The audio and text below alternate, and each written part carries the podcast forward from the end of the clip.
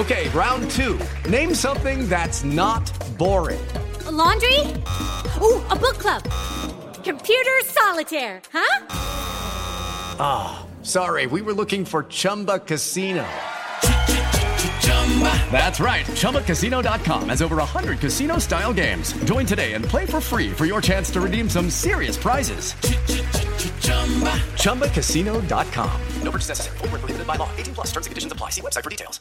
Existen decisiones que pueden mover un país. Líderes mexicanos. Con Ivonne Bacha, directora editorial de Líderes Mexicanos. Y Jacobo Bautista, editor en jefe de Petróleo y Energía. Ambos coleccionistas de historias de éxito. Compartimos historias de los hombres y mujeres que con sus decisiones le dan rumbo a este país. 88.9 Noticias. Información que sirve. Tráfico y clima. Cada 15 minutos. Hola, ¿qué tal? Muy buenas noches. Ya estamos aquí en Líderes Mexicanos Radio en el 88.9 Noticias, información que sirve. Yo soy Ivonne Bacha y enfrente de mí está Jacobo Bautista. Muy buenas noches, Ivonne. Muy buenas noches a todos los que nos escuchan, además en iHeartRadio. Hoy tenemos una súper entrevista épica con Carlos Lieja, que está al frente de una plataforma de educación de la India, que está fregoncísima, está padrísima, está increíble.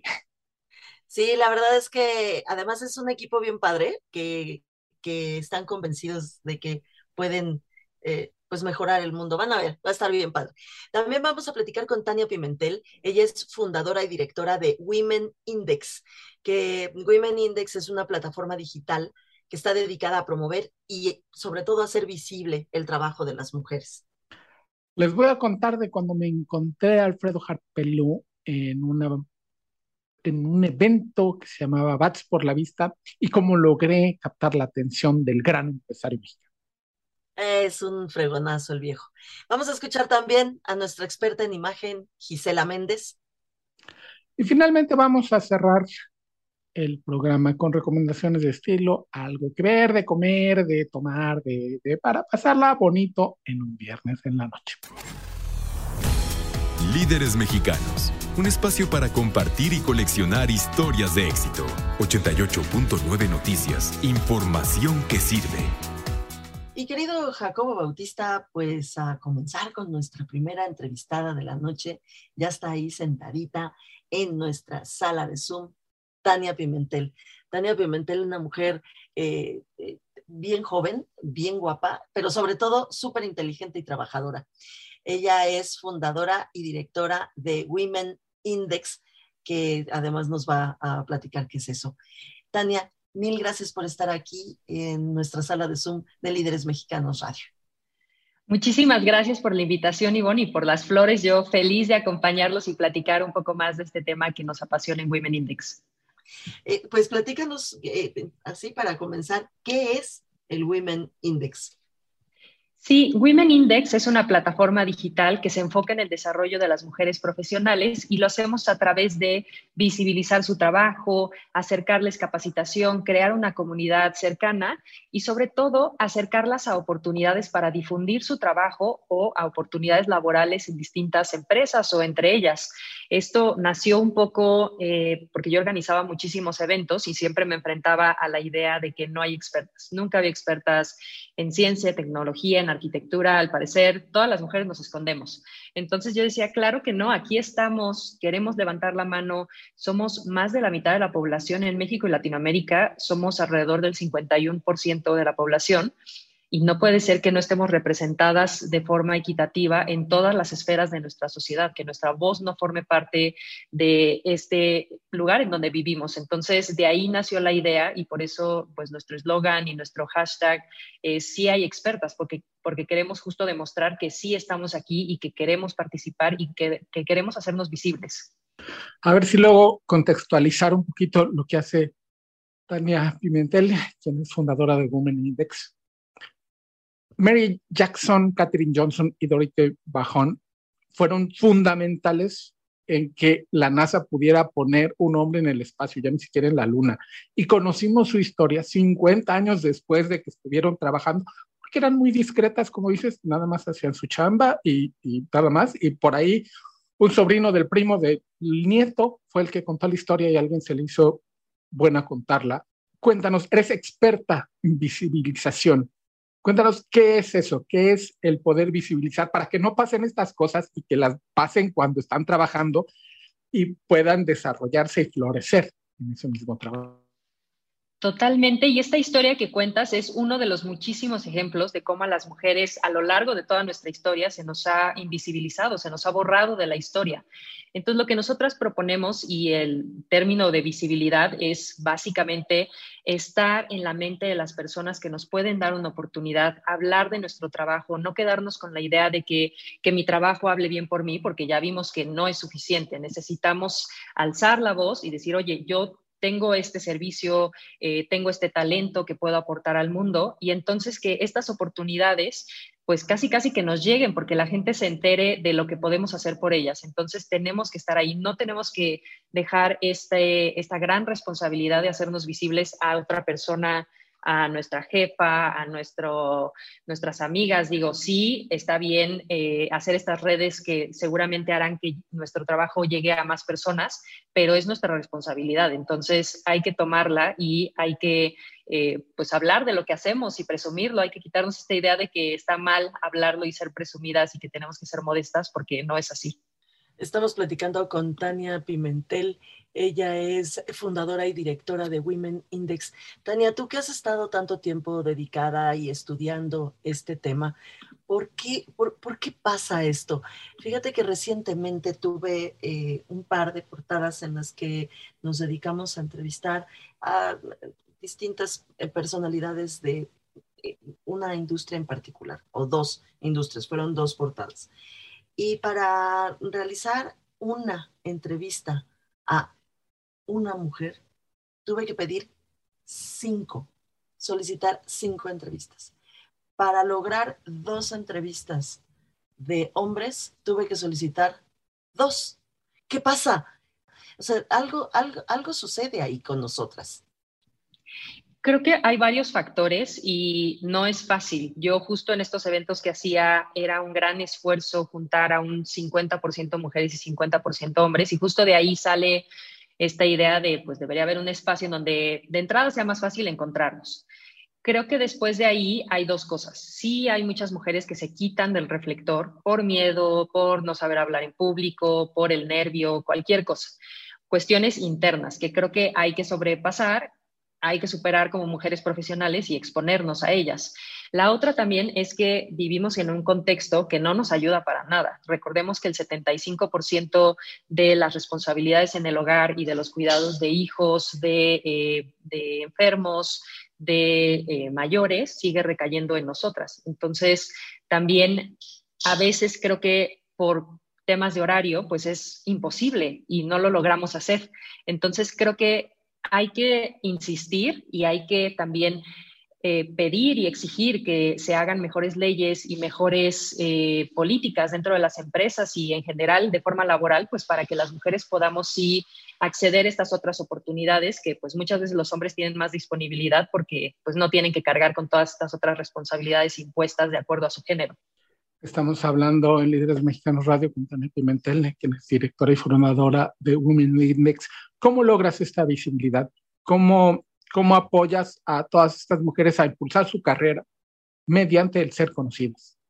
El primer paso, y nosotras de hecho dentro de nuestras membresías tenemos ya una membresía de capacitación, hablamos mucho de cómo superar a nuestra impostora, que es justo esta parte interna de decir, bueno, la, ya sabemos que afuera está bien complicado, entonces, el primer paso sí es alzar la mano, sí es hablar, sí es ir por esa inversión, ir por ese nuevo puesto. Ya lo demás que pase, digo, hay cosas que no podemos controlar, pero si ni siquiera tomamos ese primer paso, ya nos estamos descartando nosotras mismas. Entonces, tenemos que atrevernos y tenemos que tomar esa palabra.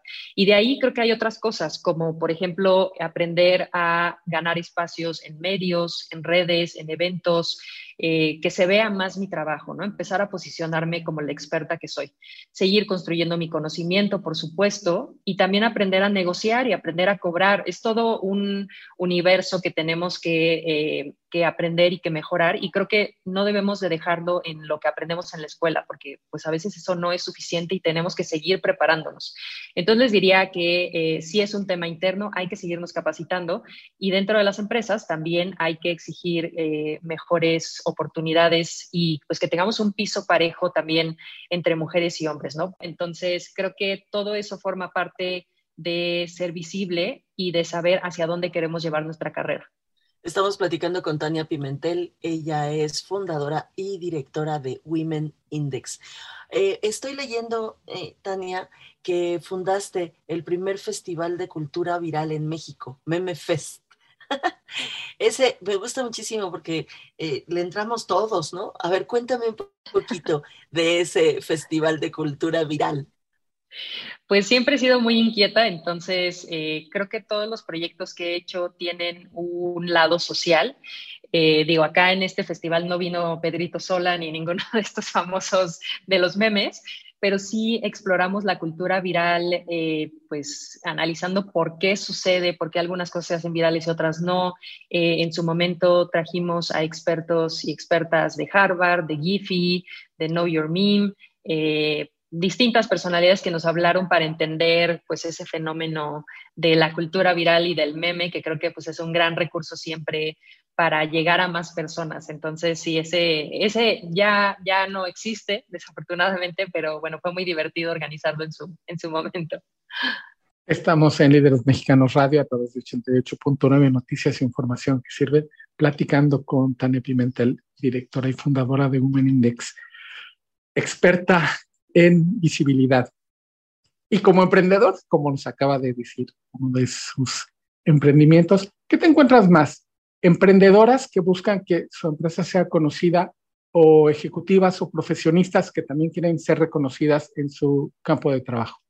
Creo que hay de todo y creo que justo esa es la variedad de la que hay que hablar y de la que buscamos eh, reunir y, mostrar en Women Index, ¿no?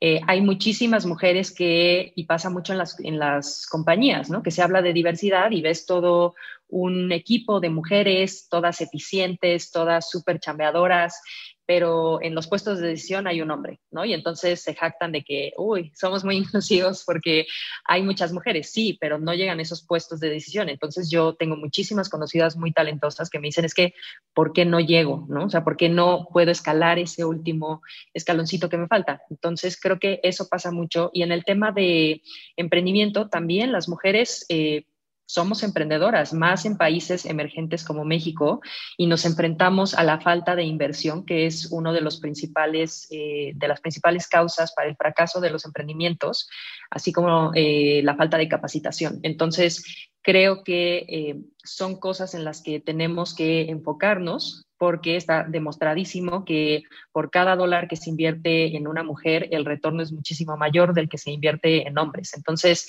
creo que las cifras están ahí, están ahí en el tema de emprendimiento, de inversión, de corporativos. También está muy demostrado que cuando los equipos tienen más de un 30% de mujeres ocupando puestos directivos, las empresas tienen hasta un retorno de inversión 25% mayor que si no tuvieran estos equipos diversos. También son hasta 20% más innovadores. Entonces, las cifras están ahí.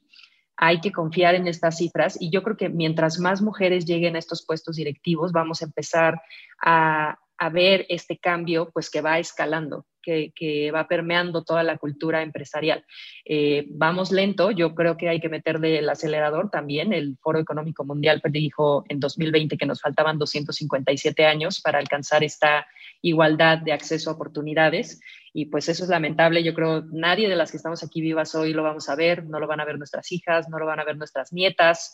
Entonces creo que vamos lento, vamos, digo, me gustaría que decir seguro, pero luego me acuerdo de en Estados Unidos que ya se, se penalizó de nuevo el aborto, entonces hay que seguir luchando, es una lucha continua, pero creo que es súper necesaria más en el contexto mundial que vemos ahora de las mujeres luchando por su libertad y sus derechos aquí y en Irán y en todo el mundo. Estamos platicando con Tania Pimentel. Ella es fundadora y directora de Women Index. Eh, Tania, eh, dime, nos metamos a Women Index. Women Index es una plataforma. Todos aquellos que nos están escuchando y les interesa, eh, no sé, contratar a alguien, que vaya a su evento, una mujer, que vaya, ¿qué es lo que tenemos que hacer? ¿Cómo, cómo es el proceso y cómo te encontramos? Claro que sí. Primero, cualquier mujer que nos esté escuchando que se dedique profesionalmente a algo puede crear desde ya su perfil de forma gratuita. Tiene que ir a nuestra página web, womenindex.w y latina n, y ahí le da clic en el botón que dice crear mi perfil y la va llevando a través de una serie de pasos. El proceso está optimizado para que sea lo más amigable posible y lo más rápido posible. Y ya con eso tendrá un perfil en nuestra plataforma que es público. Eso no quiere decir que sus datos sean públicos. Nosotros protegemos sus datos y cualquier persona puede consultar el índice y enviar un mensaje a través de la plataforma. Entonces, automáticamente las mujeres que creen su perfil van a tener em, acceso a pues, los medios que ya están buscando talento en, eh, en, la plataforma. Hemos conectado a más de 100 mujeres para que den entrevistas y para que puedan hablar de su trabajo. Eh, entonces, les recomendamos muchísimo que lo hagan. Dentro también hay foros para compartir mejores prácticas profesionales. Eh, puedes agregar a las mujeres que admires y les puedes mandar un mensajito de favorita. Eh, para reconocer este trabajo entre nosotras y bueno, seguiremos lanzando más funciones dentro de la plataforma con el objetivo de conectar y de acercar a mejores oportunidades. Ah, pues yo luego, luego voy a hacer mi perfil. Jacobo, te interrumpí, perdóname. y Tania, a ti, ¿en dónde te encontramos en redes sociales? Sí, a mí me encuentran, digo, estoy más activa en Instagram, me pueden encontrar como Tan Pimentel Win y a Women Index nos encuentran en todas las redes como Women Index, arroba Women Index. Nos va a dar muchísimo gusto que nos sigan. También vamos a anunciar pronto más eventos presenciales a los que pueden ir hombres y mujeres por igual. La intención es seguir hablando de este tema y no quitar el dedo del renglón porque pues la igualdad nos va a traer beneficios a todos y a todas. Muchísimas gracias, Tania Pimentel, directora y fundadora de Women Index, por estos minutos aquí en Líderes Mexicanos Radio. Muchas gracias. Soy Ivonne Bacha y Jacobo Bautista nos va a platicar algo del súper, súper. Ay, a mí me cae bien. El, es contador público. Eh, eh, Alfredo Harp Elú es uno de los hombres, sin duda, más famosos, de los empresarios más famosos de nuestro país. Eh, fue en algún momento de los más ricos. Yo creo que sigue siendo, no, no lo sé, la verdad, ya eso es lo menos importante, pero es un hombre eh, que cambió totalmente su vida, le dio un giro de 180 grados después de ser uno de los primeros eh, secuestrados en nuestro país. Hará cosa de que, Jacobo, unos 20 años o más de 20 años, ¿verdad? sí, unos 25 años por ahí. Por cierto, en Líderes lo entrevistamos poquito después de que lo habían liberado. Será como tema obligado este, el hablar del secuestro y sí dio un cambio en su vida de ser totalmente financiero dedicado a Xival y luego a Namex, a dedicarse a la filantropía, cosas más humanas y en este papel fue que nos encontramos con él en un evento de una iniciativa que traía él y varias personas más como Ángel Osada, el presidente del Grupo Gigante, que por cierto fue en el Hotel Presidente Intercontinental este evento de Bats por la Vista. O sea, usaban el béisbol como pretexto para dar lentes. Me acuerdo que el mismo Ángel Osada traía uno de los lentes que ellos regalaban para decir, a ver, yo también los uso, se doblan y demás, se aguantan y hablaban de la necesidad que era hacerle exámenes de vista a todos los niños en México, porque luego esa es una de las carencias más importantes y los niños, como siempre han visto mal, no se dan cuenta, no saben que ven mal y eso causa que se vayan retrasando académicamente. Entonces estos dos y más gente, también toda la Liga Mexicana de Béisbol se puso manos a la obra para regalar lentes y también los exámenes, obviamente los exámenes de la vista y luego los lentes. Y Alfredo Hart nos habían dicho, no va a dar entrevistas, va a estar presente, va a decir un par de palabras pero no va a dar entrevistas de ningún tipo. Y entonces se subió, le hacían preguntas acerca de si iban a MEX, no sé qué coyuntura había en el sistema financiero mexicano en esos días, Y él nada más veía y sonreía, porque es un tipo educadísimo, y no contestaba nada. Y de repente le dicen que bueno, que pose para una foto. Iban a subastar un bat, fíjate, ya me acordé, iban a subastar un bat en esta ocasión, aparte de todo lo demás. Y lo tomó, y lo tomó raro. Y le pregunté, ahí sí de, oiga señor, pero que va, va a tocar la pelota nada más, un toquecito. Y se dio cuenta y da la risa y cambia la posición del bat. Y dice, no, no, no, mira, este es para jalarla hacia el jardín izquierdo. Y digo, no, pero un poquito más arriba, ¿no? Porque también sé un poquito de béisbol yo. Y ya influyó la charla este, con Alfredo Harpelú, que sí es un genio de las, los negocios y las finanzas en México, de béisbol, ¿sabe, Ivonne? No, bueno. Entonces yo aproveché para hacerle un par de preguntas de béisbol, ya que había empezado a preguntar, y creo que le eché a perder la tarde, porque alguien más le preguntó sobre la iniciativa, algo con los dineros, y ya hablando ahí con la prensa, ya todo el mundo se levantó y dijo, bueno, ya estoy aquí, ya a ver si que quieren contestar, ya abrí la boca, ya contesté, a ver, vengan, sí, que el sistema financiero, sí, que Banamex, pero un tipazo y, y sí le gana, le gana la, la emoción de hablar de algo que le apasiona muchísimo, como es el BES y otro de los temas hubiera sido Oaxaca. Hubiera sido Oaxaca, sí, porque es, la verdad es que es uno de los ángeles de la guarda de ese estado. la ha ido, eh, pues, si no, rescatando, sí, la ha mantenido y la ha mejorado muchísimo. Tiene unos espacios, varios de ellos yo ya los he conocido, preciosos. Eh, ha mantenido la arquitectura de, de, los edificios, pero la ha modernizado, eh, ha hecho unas cosas bien, bien, bien bonitas. Eh, él y su esposa, ¿eh? porque también ella le ha entrado un montón a todo este rollo cultural. Supongo que también a ella le gusta mucho todo el rollo cultural y Oaxaca y demás. Y los dos son muy reservados, no hemos logrado últimamente alguna entrevista con ellos, pero deberíamos de buscarlos otra vez.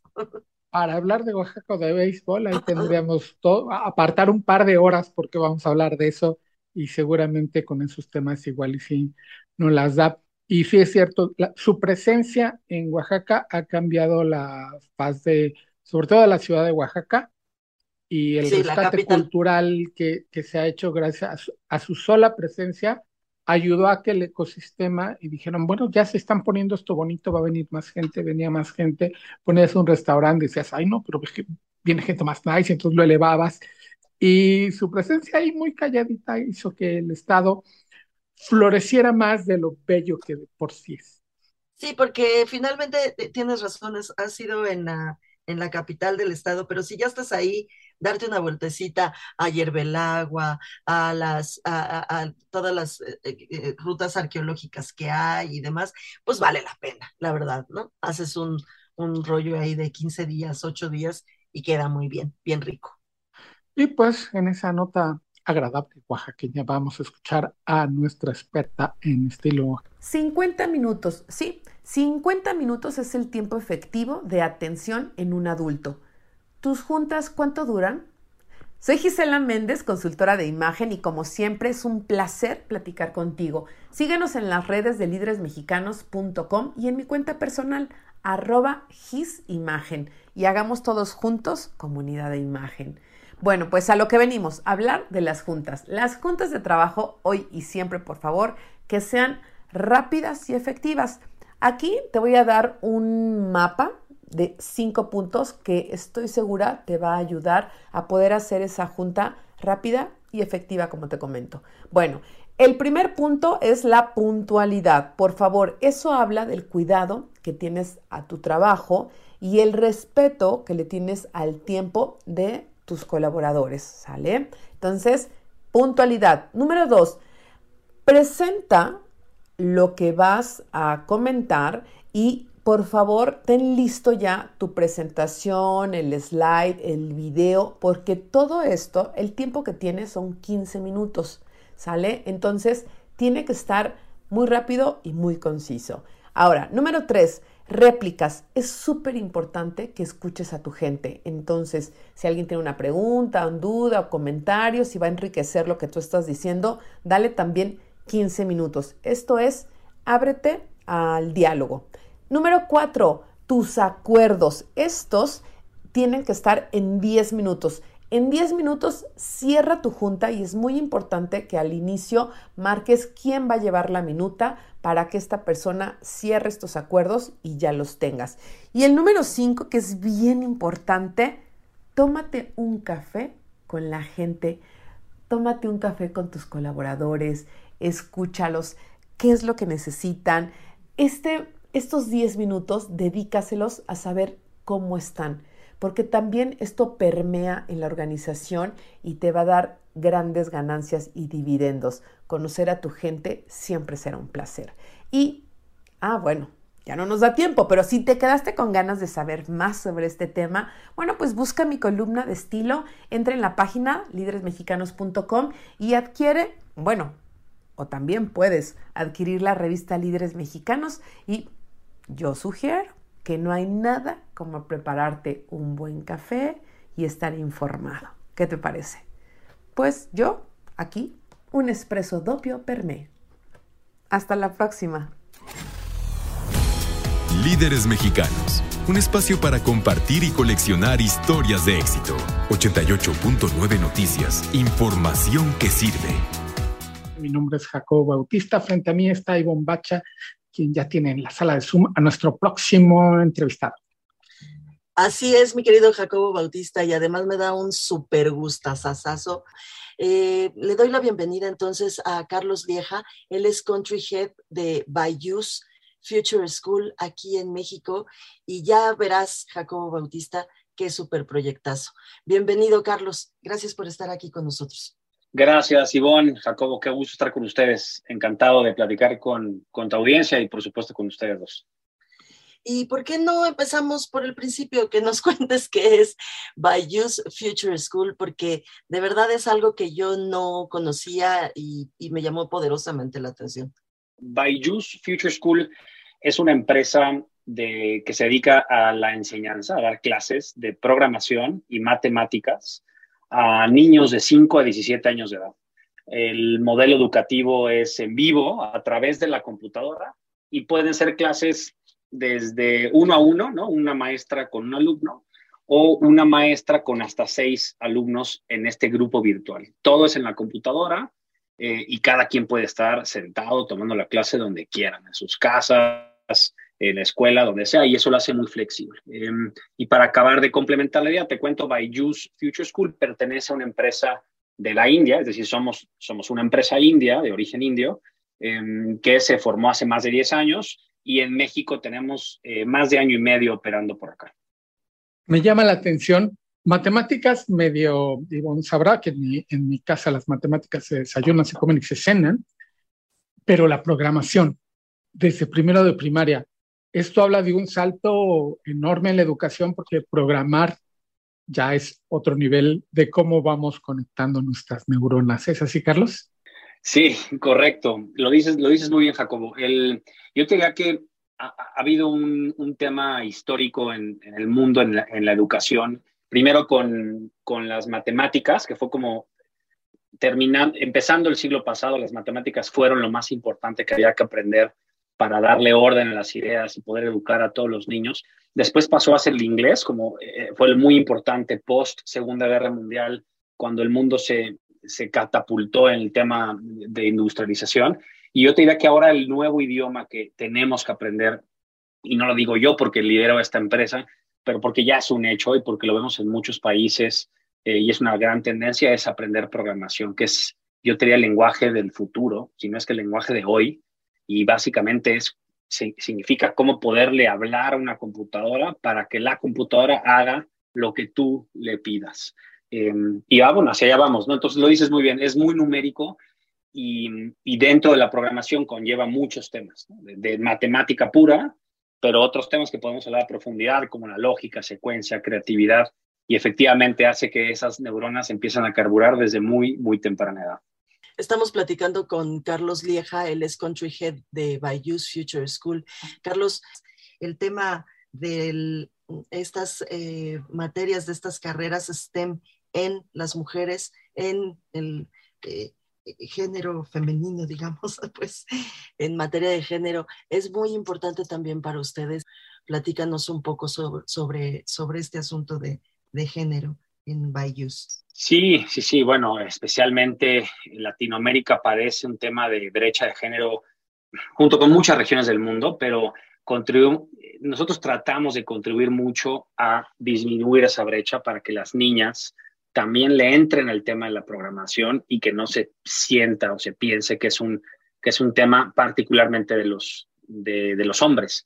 Eh, como lo puede ser otros, otras actividades, ¿no? De cultura, deportivas o qué sé yo. Acá en, en la programación hacemos, por ejemplo, cómo contribuimos.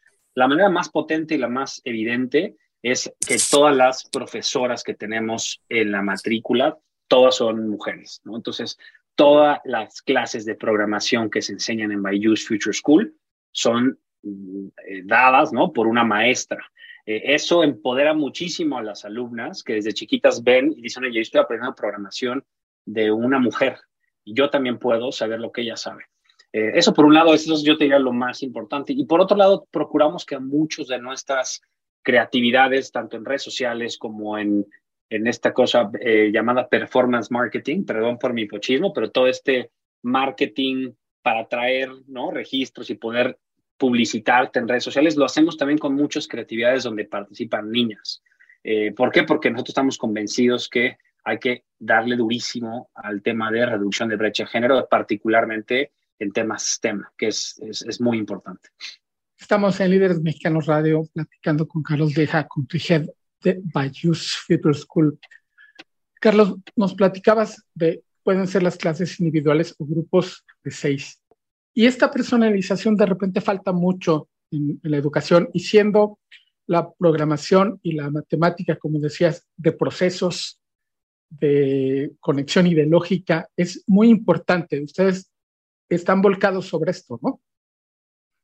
Sí, a tu primer comentario, eh, Jacobo, sí, ciertamente el tamaño del grupo influye muchísimo eh, y tiene sus eh, peculiaridades, ¿no? Es decir, si un papá decide que su hijo quiera que esté uno a uno con la maestra, tiene ciertas bondades que, que, tiene, que son distintas a las del 1 a 6, pero en ambos casos la atención es suficientemente, inclusive con grupos de 6, personalizada en un grupo controlado para recibir y tener el mayor beneficio a los alumnos. Hemos hecho pruebas y cuando digo hemos, no lo hicimos en México, las hicieron en la India, donde es nuestra casa matriz, con, distintos números de alumnos. Y encontramos que era el 1 a 6, el número donde podrías todavía maximizar la atención y el servicio a los niños eh, para sacar el mayor beneficio al currículum. Eh, y, lo dices muy bien, específicamente y volviendo a lo que dije entrando al programa, la programación hace, genera un montón de conexiones neuronales. Pasan dos cosas lo, lo comercial, lo que la gente palpa, el papá, el amigo, el tío, que son generación de apps, videojuegos, páginas web, ese es el resultado. Hoy día lo vemos muy normal, ¿no? Si tú sacas tu celular y tienes un montón de apps, bueno, para lograr eso necesitas saber programar. ¿no? Entonces es como muy palpable el resultado.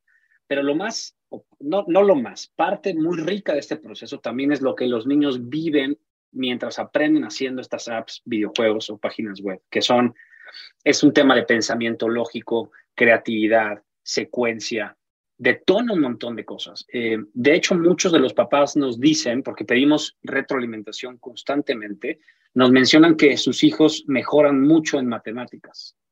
En paralelo, sin enseñarle matemáticas, el niño está aprendiendo a programar, pero mejora en paralelo en matemáticas. Entonces, hay una, hay una correlación muy, muy grande en, en tema numérico, ¿no? Como lo podemos ver. Y sobre todo, y no me dejará mentir el, gente de mi equipo que me está escuchando en resolución de problemas, que yo creo que es lo más importante que le enseñas a un niño. Estamos platicando con, Carlos Lieja, el es country head de Bayous Future School. Carlos, eh, esto ahora vamos a platicar un poco sobre el tema de accesibilidad, porque bueno, pues esto tiene que, tiene que, tiene que cobrarse, al principio al menos, no sé, pero también eh, creo que es importantísimo eh, pues acercárselo a más gente. ¿Están haciendo algún esfuerzo para, para ello, para lograrlo? Sí, sí, sí. A ver, evidentemente lo dices bien, tenemos que, que, cobrarlo porque pues es un negocio y tenemos que vivir de esto. Em, te cuento varias cosas. Por un lado, nuestras clases, promediando todo en México, ya tenemos varios países, por cierto, hemos abierto Colombia, Perú, Chile y México, pero México sigue siendo mi principal mercado. Acá yo diría que en promedio las clases están cercanos a 300 pesos la hora, que es varía, ¿no? Porque depende cuánto compra el papá, ¿no? Si el papá compra muchos, un paquete muy voluminoso de clases, pues llegas a reducir más el precio. Si el papá nada más compra, vamos a inventar, ocho clases, que es lo que, lo, que se recomienda para un mes, el precio por crédito por clase puede ser un poco más grande. Entonces, no tenemos un precio fijo, ¿no? Como, como cuando compras otras cosas que son precios fijos. Aquí depende el paquete que compres, pero vamos a pensar que en promedio está en 300 pesos. Em, tenemos varias actividades que hemos echado a andar de becas para ayudar a, que más niños tengan accesibilidad a este producto. Por ejemplo, echamos a andar una alianza con el gobierno de Guanajuato, en donde becamos a, más de 200 niños para que puedan aprender programación todo un semestre. Ese proyecto está ahorita echado a andar. Estamos felices de ver cómo van los niños en ese estado. Em, tenemos otra alianza eh, con un centro comunitario también con niños de escasos recursos. Ahí dimos eh, cerca de ocho becas. Em, y estamos viendo una alianza bien grande con otra institución que de momento todavía no le hemos podido cerrar, es también una institución grande de renombre en México, en donde estamos apuntando a dar más de 2.000 becas. Entonces, pues sí, es dando y dando. Te voy a decir, eh, lo que a mí me gusta mucho, Ivonne, de este negocio es, yo puedo hacer dinero sin volvernos aquí locos, pero puedes impactar a mucha gente y estás educando. Entonces, todo el mundo gana, ¿no? Eh, gana la empresa, generan empleos, ganen los niños aprendiendo y transformando el México que todos queremos ver. Y, por supuesto pueden ganar familias de menor recurso que con estas becas pueden eh, acceder a lo que quizá pagándolo de su bolsillo no podrían. Entonces, eh, estamos encantados de poder tener también ese tipo de brazos, ese tipo de iniciativas. Estamos en Líderes Mexicanos Radio en 88.9 Noticias, información que sirve platicando con Carlos Vieja, con head de Bayus Future School. Para quien nos escuchó y ha pensado que las nuevas generaciones vienen revolucionadas diferente y la educación sigue siendo la misma que ellos tomaron, entonces las cosas ya no empatan y quieren acercarse a ustedes. ¿Dónde le hacen? ¿Cuándo empiezan los cursos? Nos hablabas de un paquete mínimo. Cuéntanos, ¿cómo le hacen para acercarse a ustedes? Sí, mira, el, el, el proceso para acercarse a nosotros es muy típico de un negocio de desempeño, de performance, otra vez en inglés, ¿no? ¿Qué significa esto? tú estás constantemente promocionándote, eh, Jacobo, en, Internet, en, todas las marcas y canales de distribución que te puedas imaginar, que todo el mundo conoce, redes sociales, y la gente ve el anuncio y se, piensa, se, comienza a registrar. Te registras para siempre, es una clase gratuita de una hora para que pruebes el producto. ¿Qué quiere decir esto? Nosotros no decimos, ahí te vendo sin saber qué es. Entonces, toda la gente que entró a Byju's Future School probó el producto una hora gratis. Su hijo, desde los 5 hasta los 17 años, tuvo la oportunidad de tener una clase gratuita para ver de qué se trata programar, cómo se come esto. Y si se convencen, entonces entra una plática, una llamada con el papá o la mamá, se platica de cómo fue la clase de prueba del niño o la niña, y ahí se le platica todas las bondades del producto, las opciones que tienen, y típicamente puedes empezar a tomar desde ocho clases, que es lo equivalente a un mes, hasta 144, que es lo equivalente a 18 meses. Todo lo que esté en medio es posible, ¿no? Pueden comprarte desde 8 a 144 y con eso puedes obtener distintas profundidades de descuentos. Eh, es así básicamente como funciona el asunto. Em, y pues lo que pasa también es que mucha gente, a lo mejor, mucha gente, pero algunas personas que prueban la clase, quizá en ese instante, pues no quieren comprar o no es el momento y entran a nuestra base de datos y los podemos volver a buscar por email o por mensajito. Entonces, una vez que ya tomaste la clase de prueba, te inscribiste, probablemente te, vamos a estar buscando después para ver si ya cambiaste de opinión o tienes ganas de probar, etcétera. Pero es un modelo bastante digital en ese sentido. Y tenemos otra, otro, otro modelo de adquisición que es en centros comerciales. Quizá parte de nuestra audiencia, especialmente la audiencia que nos está escuchando en Ciudad de México, habrá visto estos pequeños kioscos de Byju's Future School en algunos centros comerciales en donde puedes pedir informes, te explican de igual forma, te dan un folleto, dejas tu registro y es lo mismo que, si te hubieras registrado viendo un anuncio en Facebook, ¿cierto? E, ese es el modelo de cómo obtenemos entera la gente nosotros. Y a la segunda parte de tu pregunta, no hay un inicio de clases rígido. Cada niño arranca sus cursos cuando mejor les convenga en el horario que mejor quieran. Eh, operamos de lunes a domingo, 9 a 9. Entonces la mamá y el papá junto con el niño pueden escoger los horarios que mejor les convenga y se echan a dar las clases sin problema. Oye, Carlos Lieja, Country Head by Youth Future School. Eh, ¿Los niños salen de este, de este curso, de estos ocho este, eh, clases con algo? ¿Hacen un producto? ¿Ellos hacen un producto? Sí, sí, sí, claro que hacen un producto. De hecho, eh, mucho de lo que orientamos es el, este producto, nuestro currículum es que haya, sea palpable los éxitos del aprendizaje del niño. Entonces, típicamente con hacia donde todo, la mayoría de los niños salen es con una aplicación. Digo típicamente porque pueden hacer o videojuegos o páginas web, que también hay unos escogen, de hecho muchos hacen videojuegos, pero como los más avanzados terminan haciendo una app. Y esa app, hoy día tenemos ya dos publicadas en, la Play Store. Em, una se llama Gotita Feliz, la otra se llama Tefi.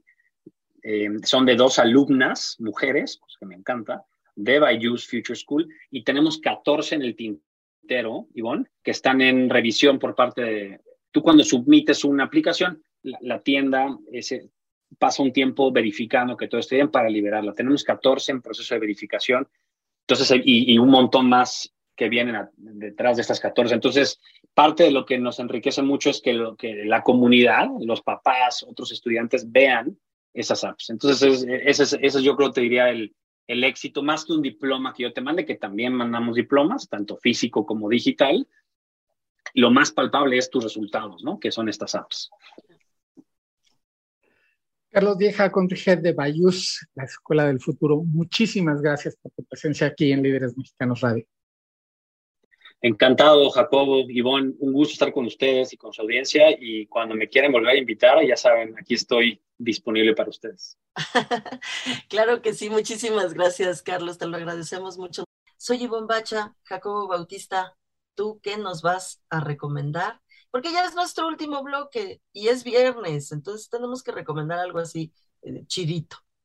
Chidito y además como para leerlo el fin de semana, porque la lectura es muy, muy liviana y de un tema que a todo mundo nos toca de una u otra manera, que es el deporte. Porque John Sutcliffe, que es uno de los comentaristas de ESPN, más abocado a fútbol americano ahorita, porque empezó en la tele con el asunto del golf, escribió su segundo libro que se llama Trotamundos del Deporte. Y yo me he quejado en todos los espacios donde he pedido que la televisión mexicana, los medios mexicanos no tienen una historia contada, no hay bibliografía a la que uno pueda recurrir para ver cómo, cómo se empezó. A los grandes personajes de la televisión mexicana como Chabelo les hacemos memes en lugar de venerarlos por cómo construyeron la industria. Y en este libro, John Sutcliffe habla de cómo se creó ESPN y de su paso por lo por cómo la tele y los medios cubren el deporte a lo largo de la historia, o por lo menos de los últimos 20 años. En el primer libro habla de otros tantos atrás, de la gente que construyó las coberturas mediáticas aquí en Estados Unidos para el mundo de habla hispana. Un poco de ese tipo de anécdotas son las que cuenta Sutcliffe y además cómo va evolucionando el, el quehacer reporteril de cuando cargaban sus grabadoras, de cuando venían con un montón de cámaras. Ahora que dice que con un celular puedes hacer, pues traes una estación de radio en la mano. Y cómo las comunicaciones son más fáciles, cuenta de cómo eran los estudios antes. Entonces, esta historia de los medios desde tras bambalinas, aunque él sale en cámara y sale su voz siempre haciendo análisis que a mí me parecen muy buenos en ESPN sobre fútbol americano, sobre todo, porque en los otros como que no estoy muy de acuerdo con él en muchas cosas, pero está divertidísimo el libro, es, es como para aventártelo en una sentada y de repente recordar así de, ay, en estos Juegos Olímpicos. ¿Y está, ¿y está en español tú? En español, sí, es, es Trotamundos del Deporte de John Sutcliffe, Editorial Aguilar es la que lo saca y también habla de mundiales, de además de toparse con figuras en las que los medios mexicanos no tienen mucho contacto, como Aaron Rodgers, el mismo este, Tom Brady, Rob Gronkowski, las grandes figuras de la NFL con las que él tiene más contacto, porque él es el reportero de cancha ahí. y le sabe mucho a los deportes y es muy ameno en cómo cuenta las anécdotas que ha pasado, además a nivel de cancha como reportero. Es, es una lectura muy agradable que les recomiendo ampliamente. Sí, eso es, divertido. Y, yo, les, voy a, les voy a recomendar cine, por supuesto. Exactamente, y nos vas a asustar. No, yo no les voy a... Bueno, yo, yo me asusté, fíjate que yo durante muchos años, tú lo sabes, dejé de ir a ver películas de miedo porque, casi así como por recomendación médica, porque dentro de, la, de mi terapia nos dimos cuenta, eh, mi, mi, terapeuta y yo, que me había convertido en alguien así como experta en asustarme, ¿no? Entonces, pues era mejor no recurrir a estas, eh, a estas herramientas tan fáciles que era ir a ver una película de miedo, mejor no. Entonces, durante años dejé de ir. Y ahora que mi hija fue creciendo, este, pues fui volviendo a verlas y, a disfrutarlas con, con, ella. Y la verdad es que sí las disfruto, de, de, ser sincera. ¿Y cómo no voy a disfrutar la que les voy a recomendar? Es que son, son, es una rama del cine que se explica como por sí sola y, tiene toda una historia y demás de la que nos vas a hablar es está dentro de los grandes clásicos que han hecho de las películas de miedo las películas de miedo, de terror, ¿no? De terror, sí, porque la verdad es que es justamente, justo, justo, es de, esas que, que sí caen en, justamente en, en el género de terror. Estoy hablando de Halloween, y Halloween, pues ustedes saben que después de 40 años eh, decidieron relanzarla y esta que les voy a recomendar, pues es la 3 de la trilogía después de 40 años de, de, Michael Myers. Y con los mismos actores y demás, que es, que es una gozada ver a Jamie Lee Curtis porque está súper bien, súper fuerte, actúa de maravilla. Por supuesto que actúa mucho mejor que hace 40 años, Jacobo, mucho, mucho mejor. E, era de esperarse porque durante 40 años pues va uno aprendiendo a hacer cositas, ¿no? Y eh, bueno, vale, vale la pena porque le dan un, eh, verdaderamente le dan un cierre a la película, a la, a la trilogía y a la historia de Michael Myers. Se llama, esta película se llama Halloween, la noche final.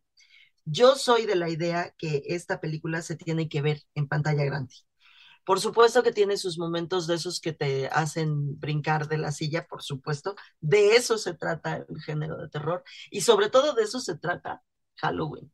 Halloween es de esas películas, de esos clásicos que te hacían brincar, así de, ay, qué susto, qué susto, qué susto, así. Sí tiene sus momentos, pero además Jacobo es una película que se le nota que cuyos em, protagonistas, o sea, no solamente hablo de los actores, sino de los protagonistas que, tienen que ver con la historia, que tienen que ver con, con la historia de 45 años de Halloween, con, con ellos, con Jamie Lee Curtis, con el director, eh, con, eh, eh, con, con, todos, ¿no? Con John Carpenter. Es que el, el director y, y, la actriz hicieron la primera, la noche de Halloween en el 78, caramba.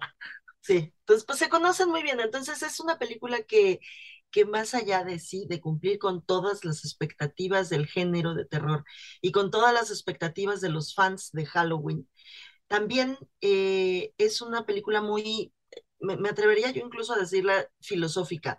Es una película que te, que, que te hace reflexionar en torno a la empatía y sobre todo a la poca o casi nula empatía que existe en la sociedad, específicamente la americana, pero no está muy lejana la nuestra, ¿no? Entonces, de, pronto te das cuenta y, te, mm, eh, no sé, como que te explica la propia película qué es lo que podría pasar. Es que es de terror lo que puede pasar con alguien que, que, lo bulean, que lo desprecian, que no lo entienden, que no le tienen compasión y que no les importa, que no le importa a nadie, le importa, desde su mamá hasta sus compañeros de clase, hasta, o sea, entonces es una película que, que más allá de todo, que sí cumple con las expectativas de los fans, sí cumple con las expectativas de los amantes del género de terror, también cumple con otras, ¿no? O sea, también es una película redondita que vale la pena que la vayan a ver.